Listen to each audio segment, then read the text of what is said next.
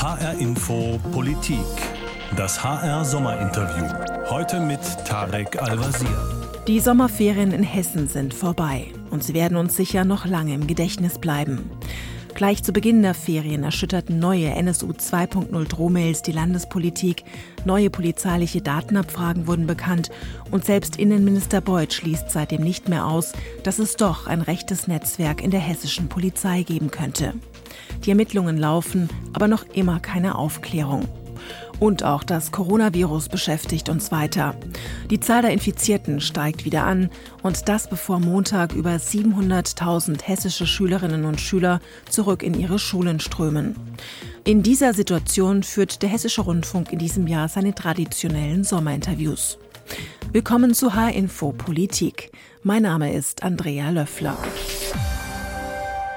Das HR-Sommerinterview in dieser Woche führt mein Kollege Michael Immel.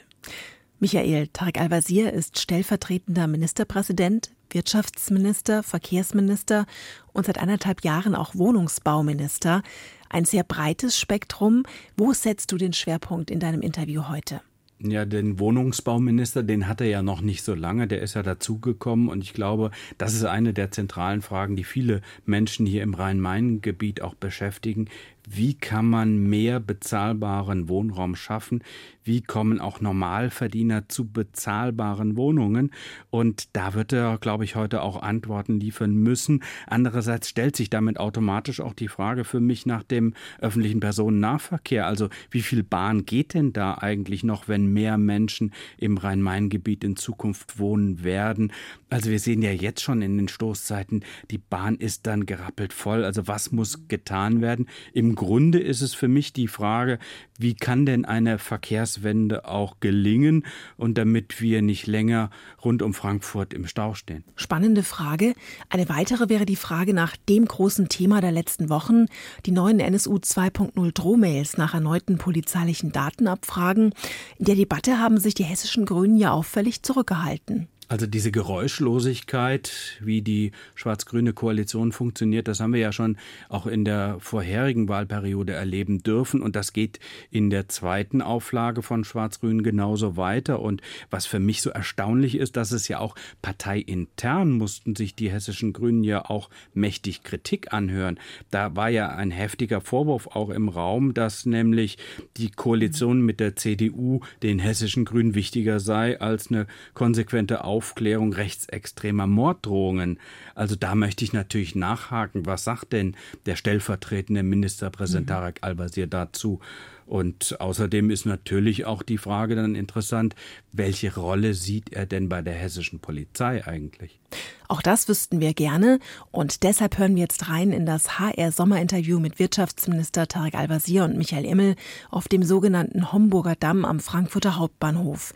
Dort baut die Bahn derzeit ein weiteres Gleis, um Fern- und Nahverkehr zu entlasten. Ja, herzlich willkommen zum HR Sommerinterview. Wir sind heute verabredet mit dem hessischen Wirtschaftsminister, dem Verkehrsminister und dem stellvertretenden Ministerpräsidenten Tarek Al-Wazir. Schönen guten Tag. Hallo, Sie Herr. haben uns hierher eingeladen. Wir sitzen auf dem Homburger Damm. Warum geht es heute hierher? Warum haben Sie diesen Ort ausgesucht? Ja, weil man jetzt sehen kann, dass wirklich gebaut wird, wenn es um Schiene geht im Rhein-Main-Gebiet. Äh, wir haben ja große Kapazitätsengpässe. Wir wollen mehr Menschen in die Züge bringen. Dazu müssen mehr Züge fahren, die müssen pünktlicher werden und dazu braucht es mehr Gleise.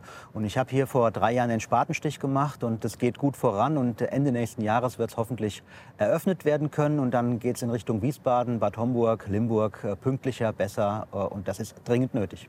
Da setzen wir gleich weiter an. Lassen Sie uns vorher aber mal über das wichtigste politische Sommerthema aus Wiesbaden reden, die Drohmail-Affäre. Dort gibt es seit zwei Jahren keine Ermittlungserfolge. Was ist da los? Also zuallererst muss man sagen, wir haben ein fürchterliches Jahr hinter uns. Der Mord an Walter Lübcke, äh, die Morde in Hanau äh, und wir haben rechtsextremen Terror. Und äh, an dieser Stelle ist völlig klar, wir haben es mit Terror zu tun und genauso müssen wir als Gesellschaft und als Staat auch darauf antworten.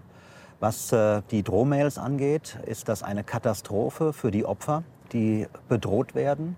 Und wir müssen alles dafür tun, sie zu schützen. Und wir müssen natürlich auch alles dafür tun, diese Taten aufzuklären. Das ist natürlich im Darknet schwierig, wenn Leute sich gut verbergen. Und an dieser Stelle ist es äh, so, dass ich glaube, dass äh, alles getan werden muss und jetzt auch getan wird, um damit Hochdruck ranzukommen. Und was ganz, ganz wichtig ist, die staatlichen Stellen müssen an dieser Stelle über jeden Verdacht erhaben sein. Und Wird da wirklich da, alles getan, Herr Al-Wazir? Also in der Opposition ja. damals, da hatte ich den Eindruck, da haben Sie die CDU ja schärfer abgekocht. Äh, wird jetzt alles dem Koalitionsfrieden untergeordnet? Nein, das ist ja keine Koalitionsfrage. Das ist eine Sache, wo wir alle gemeinsam ein Interesse daran haben müssen, dass die Sicherheitsbehörden über jeden Verdacht erhaben sind. Und es ist ein furchtbarer Verdacht, wenn Teile derer, die dafür da sind, Opfer zu schützen, in Verdacht geraten, Tätern zu helfen. Und genau an dieser Stelle wird jetzt durchgegriffen. Äh, es wird alles dafür getan, an dieser Stelle zu schauen, dass man die Täter bekommt, dass man den Verdacht aufklärt. Aber man muss immer sagen, bisher ist es nur ein Verdacht. Man muss alles dafür tun, das zu klären. Nun gibt es aber auch Kritik aus den eigenen Reihen, aus der Grünen Partei. Eine Bundestagsabgeordnete fragte jüngst, Zitat, was ist für die Grünen Grünen eigentlich wichtiger die konsequente Aufklärung rechtsextremer Morddrohungen und die Rolle der hessischen Polizei oder die Koalition mit der CDU?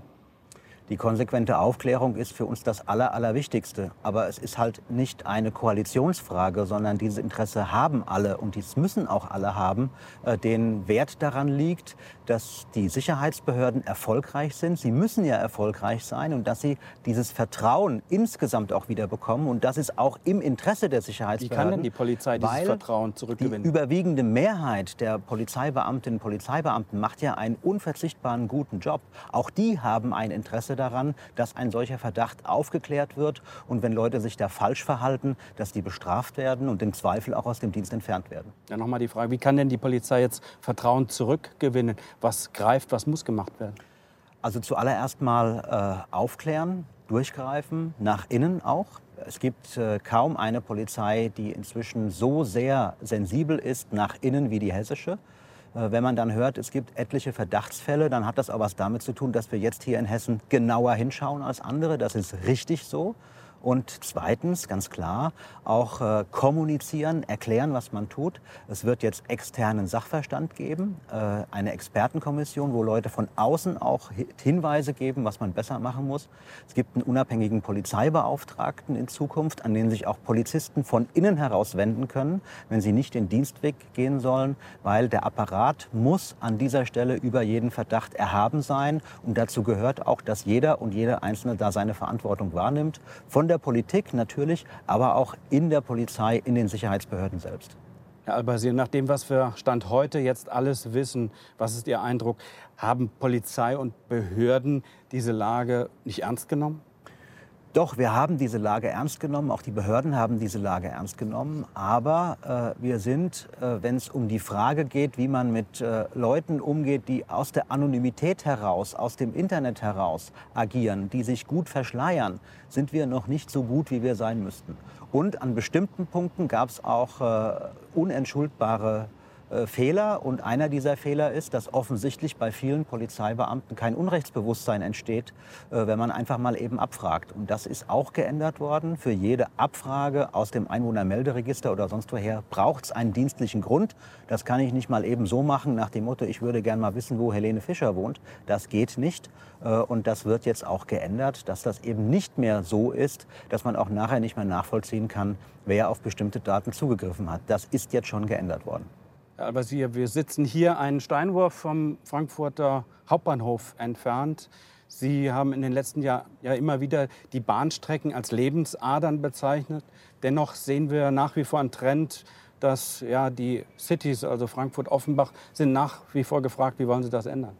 Ja, zuallererst mal, wir haben äh, großen Wohnraumbedarf. Den müssen wir in den Städten decken, indem wir dort mehr bauen, äh, auch äh, Innenentwicklung machen. Aber gleichzeitig kann man nicht jeden Wohnraumbedarf in der Rhein-Main-Region nur in Frankfurt, Offenbach, Darmstadt, Wiesbaden äh, stillen. Und der muss äh, bezahlbar sein. Der muss eben auch bezahlbar sein. Und deswegen geht es natürlich darum, dass wir in diesem Modellprojekt Großer Frankfurter Bogen auch zeigen, dass man entlang der Schienenstrecken äh, neu baut. Und machen aber nicht alle Gemeinden und Kommunen bei diesem großen Frankfurter Bogen mit. Woran liegt es? Also wir haben das denen äh, vor einem knappen Jahr angeboten. 55 Kommunen, 30 haben schon unterschrieben und ich bin sehr zuversichtlich, dass auch noch die anderen dazukommen, weil am Ende haben alle Vorteile davon. Kritiker sagen, das ist vielleicht auch eher eine Nebelkerze, weil eine Stadt wie Karpen, die hatte ihr neues Wohngebiet ja schon lange Jahre vorher geplant, bevor es ihren Bogen gab. Ja, aber die spannende Frage ist, äh, werden dann solche Planungen auch in die Realität umgesetzt? Und die Kommunen haben ja Sorge, dass sie auf den Infrastrukturkosten dann alleine sitzen bleiben. Auch das gehört ja dazu, dass wir fördern, dass wir die Anteile von Sozialwohnungen, die Kommunen bisher noch mitfördern mussten, in diesem Bereich mit übernehmen als Land. Also wir tun alles dafür, es den Kommunen so leicht wie möglich zu machen. Aber es ist völlig klar, äh, ein Wohnungsbauminister kann keinen Bebauungsplan in einer Gemeinde machen. Das muss die Gemeinde selbst machen. Viele Investoren sagen aber auch und klagen, es gibt viel zu viele Bauvorschriften. Die hessische Bauverordnung, da sind, glaube ich, mehr als 3300 Vorschriften drin. Ist das noch zeitgemäß? Also wir tun alles dafür, es zu vereinfachen. Äh, in Hessen ist für viele Bereiche schon gar keine Baugenehmigung mehr nötig, sondern nur noch eine Anzeige, eine Bauanzeige. Wir haben jetzt das serielle Bauen ermöglicht, dass man sozusagen genormte Sachen einsetzen kann äh, und nicht mehr einzeln genehmigen lassen muss. Aber gleichzeitig wollen wir natürlich auch, ähm, dass die Bauten sicher sind, äh, dass Sicherheitsvorschriften eingehalten werden mit allem, was dazugehört. Sind da vielleicht am Ende die Holländer schlauer? Die haben ja ihre Bauordnung ausgerümpelt, haben 30 Prozent der Verordnung einfach mal rausgeschmissen. Und Ergebnis jetzt, die bauen schneller und es ist auch deutlich billiger. Ja, aber die bauen auch anders. Äh, es ist so ähnlich wie in den USA. Diese Holzhäuser sind schnell gestellt und dann sehen wir, was passiert, wenn ein Sturm kommt. Äh, wenn alle Deutschen bereit wären, die Aufputz-Steckdosen in Holland zu akzeptieren, dann könnten wir weiterreden. Sind wir aber nicht. Wenn nun viel gebaut wird in den nächsten Jahren, dann wird es auch in der S-Bahn deutlich voller. Das äh, soll so sein. Äh, und äh, deswegen brauchen wir ja auch die Infrastruktur, damit mehr Bahnen fahren können, damit am Ende das Angebot besser wird. Sie haben viele Planungen laufen, aber anfangs ja auch schon gesagt, das dauert Jahrzehnte. Also ein S-Bahn-Ring rund um Frankfurt, Gespräche über eine Untertunnelung hier des Hauptbahnhofes. Wird das denn ausreichen am Ende? Also aus meiner Sicht äh, sind viele Projekte jetzt, äh, die wir seit Jahrzehnten kennen, und das ist der Unterschied auf dem Weg. Da wird schon gebaut. Die Regionaltangente West ist im Planungsverfahren. Das ist auch jahrzehntelang immer nur geredet worden. Äh, jetzt wird konkret die, die Bauplanung gemacht und da kommen wir dann bald dazu, dass auch wirklich gebaut wird. Und das, was über Jahrzehnte liegen geblieben, worden, liegen geblieben ist, das kann man nicht sofort verändern. Aber das Tempo, was wir jetzt haben, das ist deutlich anders als in der Vergangenheit. Wie sieht denn die Verkehrswende auf dem Land eigentlich aus? Auf dem Land wird es äh, natürlich nicht so sein, dass wir hier im Fünf-Minuten-Takt eine U-Bahn fahren lassen können. Der Bürgerbus wird es ja auch nicht rausreißen. So ist das, äh, sondern wir müssen da versuchen, ein Grundangebot aufrechtzuerhalten und zu verbessern. Aber auch das passiert. Äh, der Nordhessische Verkehrsverbund äh, wird jetzt äh, den Stundentakt im Laufe der nächsten zwei Jahre einführen. Das bedeutet, dass dann am Ende die Regionalverkehre verlässlich jede Stunde fahren. Ähm, das ist aus Frankfurter Sicht unfassbar schlecht. Wenn man aber weiß, äh, was da vorher war, ist das ein Grundgerüst, das da sein wird. Und natürlich werden aber wir Sie erreichen nicht alle damit. Wir erreichen nicht alle damit, aber natürlich ist klar, dass wir uns auch Gedanken machen über die Frage, wie funktioniert eigentlich Carsharing im ländlichen Raum. Auch da gibt es Projekte, die wir fördern. Wie funktionieren Anrufsammeltaxis? Wie funktioniert sozusagen eine Garantie, dass auch eine Verbindung da ist? All diese Sachen werden erarbeitet, finden statt. Und Hessen schneidet am besten ab, was die Erreichbarkeit äh, von Haltestellen angeht, in der Fläche von allen Flächenländern. 96 Prozent aller Hessen haben in einer Entfernung von 600 Metern äh, eine Bushaltestelle, äh, wo mindestens 20 Mal am Tag etwas abfährt. Äh, das, das, ist in anderen ja Ländern ganz nach, anders. Das schreit ja geradezu nach dem 365-Euro-Ticket für alle in Hessen. Ja, wir sind ja äh, in Hessen so weit wie in keinem anderen Land. Äh, wir haben das Schülerticket eingeführt. Wir haben zum 1. Januar das Seniorenticket eingeführt, landesweit. Das gibt es in keinem anderen Land. Und meine Vision ist, dass wir solche Flatrate-Angebote Stück für Stück für immer mehr Gruppen einführen können. Aber gleichzeitig äh, ist es so, dass wir das auch nur mit der Finanzierbarkeit so sichern können, dass wir Schritt für Schritt vorankommen. Das Landesticket für die Das Landesbeschäftigten hat einen Jobboom, äh, Jobticketboom ausgelöst, auch bei anderen Firmen. Also wir haben inzwischen über die Hälfte aller Hessen, ähm, die für ein Euro am Tag äh, im Schnitt äh, fahren können äh, oder umsonst. Ähm, und so möchte ich gerne weiterarbeiten, aber es muss am Ende auch bezahlbar sein. Aber geben Sie mal eine Zeitvorstellung, einen Zeitrahmen für Ihre Vision. Wann werden alle in Hessen mit dem 1-Euro-Ticket fahren können? Also wir sind gerade schrecklich zurückgeworfen worden durch Corona. Äh, das Seniorenticket ist am 1. Januar eingeführt worden und leider hat die Risikogruppe gerade Angst äh, und äh, kauft nicht so, wie wir uns das eigentlich vorgestellt haben. Aber Sie haben jetzt in den letzten Jahren gesehen, Schülerticket 2017, Landesticket 2018, Seniorenticket 2020 und ich gehe da Schritt für Schritt voran. Wann das wirklich für alle da sein wird, das kann man jetzt seriöserweise noch nicht sagen.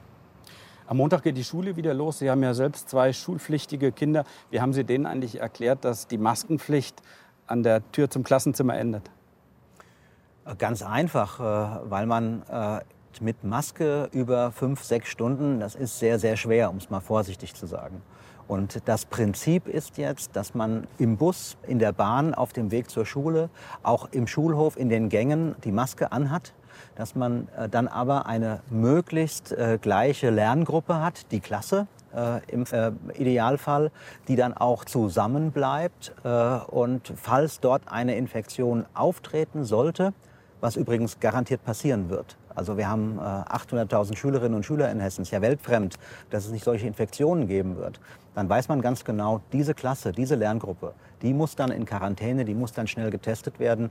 Ähm, aber man muss dann nicht mehr den ganzen Jahrgang oder die ganze Schule zumachen. Nun haben Sie jetzt aber auch gerade die Maskenpflicht in Bussen und Bahnen verschärft. 50 Euro Bußgeld müssen gezahlt werden ab sofort. Wie wollen Sie das denn durchsetzen? Also am Ende ist es so, dass äh, diese Regeln durchgesetzt werden von den örtlichen Ordnungsbehörden oder der Landespolizei oder der Bundespolizei, wenn es äh, äh, auf Schienen äh, in der Bahn unterwegs ist. Ich habe nächste Woche äh, alle telefonisch zusammengerufen, äh, damit völlig klar ist, dass jeder an seiner Stelle das Richtige tut. Aber Sie wissen, ich komme aus Offenbach. Die Offenbacher Stadtpolizei hat das letzte Woche einfach gemacht in der S-Bahn-Station Marktplatz hat äh, 200 Mal äh, insgesamt Bußgelder verhängt, äh, wenn jemand die Maskenpflicht auf dem Wochenmarkt oder im Bus und Bahn nicht eingehalten hat. Also man kann das schon machen. Fahrkartenkontrolleure dürfen ja bislang nicht. Kann man dort auch die Vorschriften vielleicht ändern? Das ist nicht so einfach, äh, weil da geht es um die Beförderungsbedingungen. Äh, ein Fahrkartenkontrolleur äh, ist ja nicht dafür da, staatliche Bußgelder zu verhängen, sondern da werden wir über die Frage reden müssen, kann man da was verändern? Aber es geht natürlich auch um die Frage, kann man die begleiten? Und da sind wir wieder bei der Frage, was macht die örtliche Polizei, also die Stadtpolizei oder eben auch die Landespolizei? Und da werden wir nächste Woche alle an einen Tisch bringen, weil es ist wichtig, dass wir diese Regeln durchsetzen. Äh, nur wenn die Menschen sich sicher fühlen im öffentlichen Personennahverkehr, wenn sie Busse und Bahnen auch wieder benutzen. Und das müssen sie. Äh, weil wenn jetzt äh, ein Drittel der Leute, die vorher in der S-Bahn saßen, ab nächste Woche quasi mit dem Auto ins Büro fahren, dann wird der Dauerstau noch schwieriger. Und deswegen sind wir alle miteinander darauf angewiesen, dass Busse und Bahnen möglichst sicher sind. Herr Al-Wazir, ich danke Ihnen ganz herzlich für dieses Gespräch. Gerne. Das war das HR-Sommerinterview mit dem hessischen Wirtschaftsminister und stellvertretenden Ministerpräsidenten Tarek Al-Wazir im Gespräch mit Michael Immel auf dem Homburger Damm am Frankfurter Hauptbahnhof. Und wie bei jedem HR-Sommerinterview in diesem Jahr stellen wir den Politikerinnen und Politikern auch ihre Fragen, die sie uns jede Woche schicken, über unsere Homepage hrinforadio.de oder auch auf Facebook und Twitter. Jetzt also Ihre Fragen an Tarek Al-Wazir, gestellt von Michael Immel. Ja, Herr Al-Basir, wir haben in den letzten Tagen auch einige Zuschriften bekommen, Mails bekommen über das Internet von Hörerinnen und Hörern von HR Info. Auch die haben Fragen an Sie. Unter anderem geht es da auch um NSU 2.0. Warum hört man dort nichts aus Ihren Reihen? fragt ein Zuhörer. Warum sind die Grünen als Regierungspartei in Hessen derzeit so unsichtbar? Wir sind nicht unsichtbar und wir sind auch nicht still. Wir haben uns zu jedem dieser Punkte immer sehr klar und deutlich geäußert. Und es ist völlig klar, wir haben es bei äh, NSU 2.0 mit einer fürchterlichen Bedrohungssituation für diejenigen zu tun, die diese Briefe, diese Mails, diese Faxe bekommen. Wir haben zusätzlich äh, den fürchterlichen Verdacht, es ist nur ein Verdacht, aber es ist ein fürchterlicher Verdacht, dass jedenfalls Teile dieser Informationen aus dem Sicherheitsapparat gekommen sein könnten. Und den müssen wir ausräumen. Und da gibt es keinerlei Rabatt an irgendetwas. Das hat auch nichts mit Koalitionsfragen zu tun. Aber wir sind an der Sache interessiert und genau an der arbeiten wir. Aus Berlin hören wir dieser Tage auch von Renate Künast, die Grünen in Hessen könnten schon ein bisschen lauter sein. Naja, äh, die Frage ist ja am Ende des Tages, was erwartet jetzt beispielsweise eine Opposition, in dem Fall die SPD, äh, wenn es darum geht, dass wir aus dieser Krise äh, eine Koalitionskrise machen. Dafür stehen wir nicht zur Verfügung weil wir wirklich an der Sache arbeiten. Und es wird jetzt einen externen, einen unabhängigen Polizeibeauftragten beim Landtag geben. Es wird externen Sachverstand geben, einer unabhängigen Expertenkommission, die auch die Polizei berät. Und die Polizei selbst arbeitet mit Hochdruck daran, äh, alles aufzuklären, was immer aufzuklären ist. Äh, und insofern ist in der Sache jetzt alles auf dem richtigen Weg. Herr Albasier, ein Hörer möchte wissen, wann werden endlich die NSU-Akten freigegeben? Die NSU-Akten standen alle, allen Abgeordneten des NSU-Untersuchungsausschusses zur Verfügung, ungeschwärzt. Und äh, deswegen ist äh, die Legende, wenn ich das mal so sagen darf, dass es da irgendwelche Geheimnisse gäbe, die quasi unter dem Deckel gehalten würde, wirklich eine Legende. Wenn es um die Frage geht, macht man Akten öffentlich zugänglich, in denen Klarnamen von V-Leuten stehen, und hat dann im Zweifel die Situation, dass die von den eigenen Leuten körperlich bedroht bis hin zu mit dem Leben bedroht werden, dann ist völlig klar, das wird nicht öffentlich werden, das kann nicht öffentlich werden. Aber die parlamentarische Kontrolle ist sichergestellt und auch Janine Wissler hat diese Akte von vorne bis hinten gelesen. Herr Basier, wir wechseln das Thema. Corona kommt dran. Wann kümmern Sie sich endlich vernünftig um die Kultur- und Veranstaltungswirtschaft? Die bisherigen Hilfsprogramme kommen nicht an bzw. reichen nicht aus, meint ein Zuhörer. Wir haben in Hessen ein eigenes Programm für die Kultur aufgelegt, äh, um Künstlerinnen und Künstlern über diese Krise zu helfen. Wir haben ein eigenes Programm für die Veranstaltungsorte, wo die sich bewerben können mit Konzepten, wie man über diese Krise kommt, wie man diese Krise auch nutzt. Aber gleichzeitig kann ich eines nicht, ich kann dieses Virus nicht wegzaubern. Und wir müssen in absehbarer Zeit auch mit Abstandsregeln leben. Und das bedeutet, dass wir jetzt alles dafür tun, auch zu unterstützen, dass äh, man mit diesen Abstandsregeln dann neue Veranstaltungsformate entwickelt. Ich habe äh, diese Woche lange mit den Clubbetreibern in Frankfurt geredet. Die Sommergärten starten jetzt, äh, da wo es die Außenflächen gibt. Und äh, wir tun alles dafür, das zu unterstützen. Aber wir müssen jetzt dafür sorgen, dass die Strukturen erhalten bleiben, damit man, wenn hoffentlich bald ein Impfstoff da ist, im nächsten Jahr wieder in Richtung Normalität geht und dann möglichst viele noch da sind. Eine Zuhörerin kommt mit einem Verbraucherthema, was uns, glaube ich, allen auf den Nägeln brennt. Warum zahlen wir den höchsten Strompreis in Europa? Wir haben einen hohen Strompreis, weil wir in Deutschland mit der Energiewende früh begonnen haben und viele Investitionsbedarfe jetzt haben. Aber gleichzeitig muss man auch sagen, dieser Strompreis ist im Laufe der letzten Jahre nicht mehr gestiegen. Die Umlage für, auf die erneuerbaren Energien ist um die 6,5 Cent geblieben, jetzt in mehreren Jahren. Und sie wird zum 1. Januar sinken, weil die CO2-Abgabe, die jetzt kommt, die auch die Grünen noch mal aus der Opposition heraus im Bund mit unserem Druck erhöht haben. Da geht ein Teil davon jetzt in die Senkung der EEG-Umlage. Das heißt, die Strompreise werden jetzt perspektivisch sinken. Und äh, da die erneuerbaren Energienanlagen immer günstiger werden, wird sich dieser Prozess immer weiter fortsetzen. Ein Zuhörer möchte wissen, wird sich die Politik von dem, was gerade im Dannenröder Forst passiert, beeindrucken lassen? Also ich habe großes Verständnis dafür, dass Menschen für den Erhalt eines Waldes kämpfen. Dass gerade junge Leute sagen, passt das eigentlich noch in die Zeit? Dass man da quasi quer eine Autobahn durchschlägt.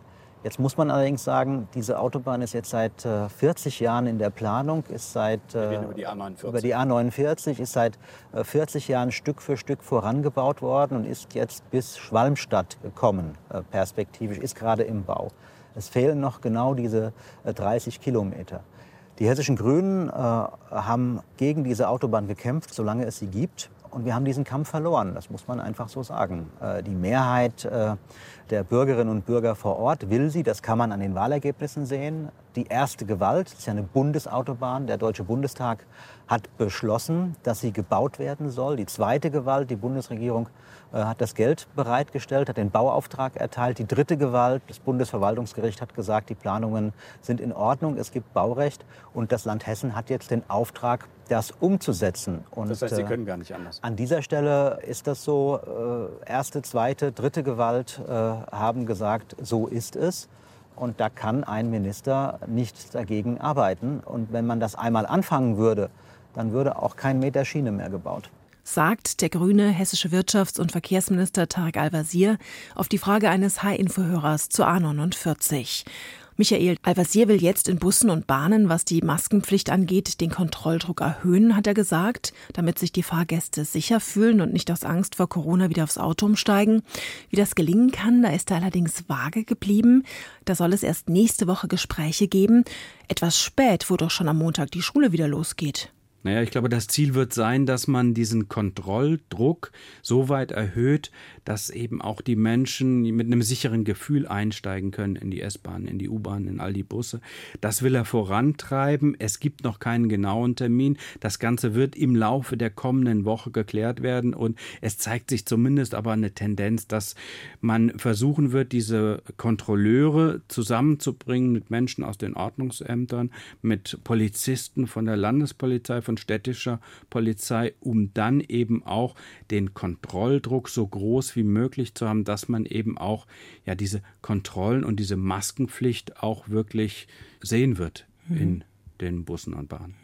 Keine leichte Aufgabe, aber sicher sehr wichtig für die Akzeptanz bei denen, die sich an die Regeln und die Maskenpflicht halten. Das war H-Info Politik, das HR-Sommerinterview mit Wirtschafts- und Verkehrsminister Tarek Al-Wazir und meinem Kollegen Michael Immel und Ihren Fragen. Diese Sendung finden Sie wie immer auch als Podcast auf hrinforadio.de und in der ARD Audiothek im Channel Politik und bei den meisten anderen Podcast-Catchern. Mein Name ist Andrea Löffler.